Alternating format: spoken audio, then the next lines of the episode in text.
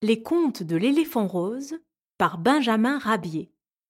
Narration Sonia Humbert. Le pâté de lapin.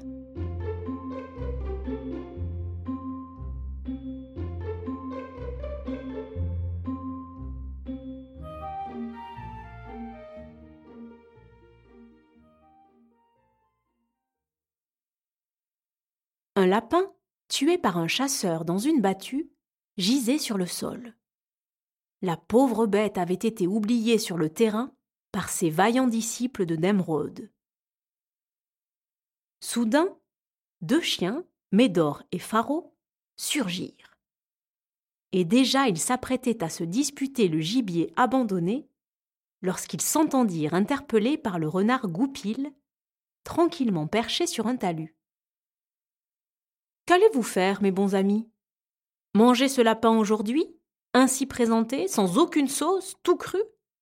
Alors que demain vous pourriez le savourer haché menu, aromatisé, truffé, et mis dans une croûte de pâté par le maître de ce champ? Seriez-vous par hasard de rustaux gourmands et non de fins gourmets au palais délicat? Moi, Goupil, je me charge de vous apporter demain, à la même place, un savoureux hachis encrouté dont jusqu'à la fin de vos jours, vous vous pourlècherez les babines. Naïf et simple, et ne voulant pas non plus passer pour des rustres, les deux chiens quittèrent la place à contre-cœur, non sans s'être donné rendez-vous pour le lendemain.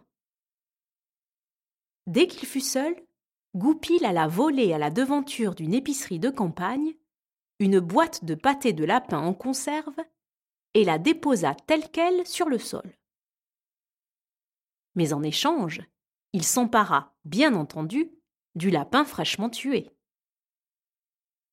Le lendemain, les deux chiens revinrent et trouvèrent en effet le lapin préparé en pâté, bien tassé dans sa boîte de conserve.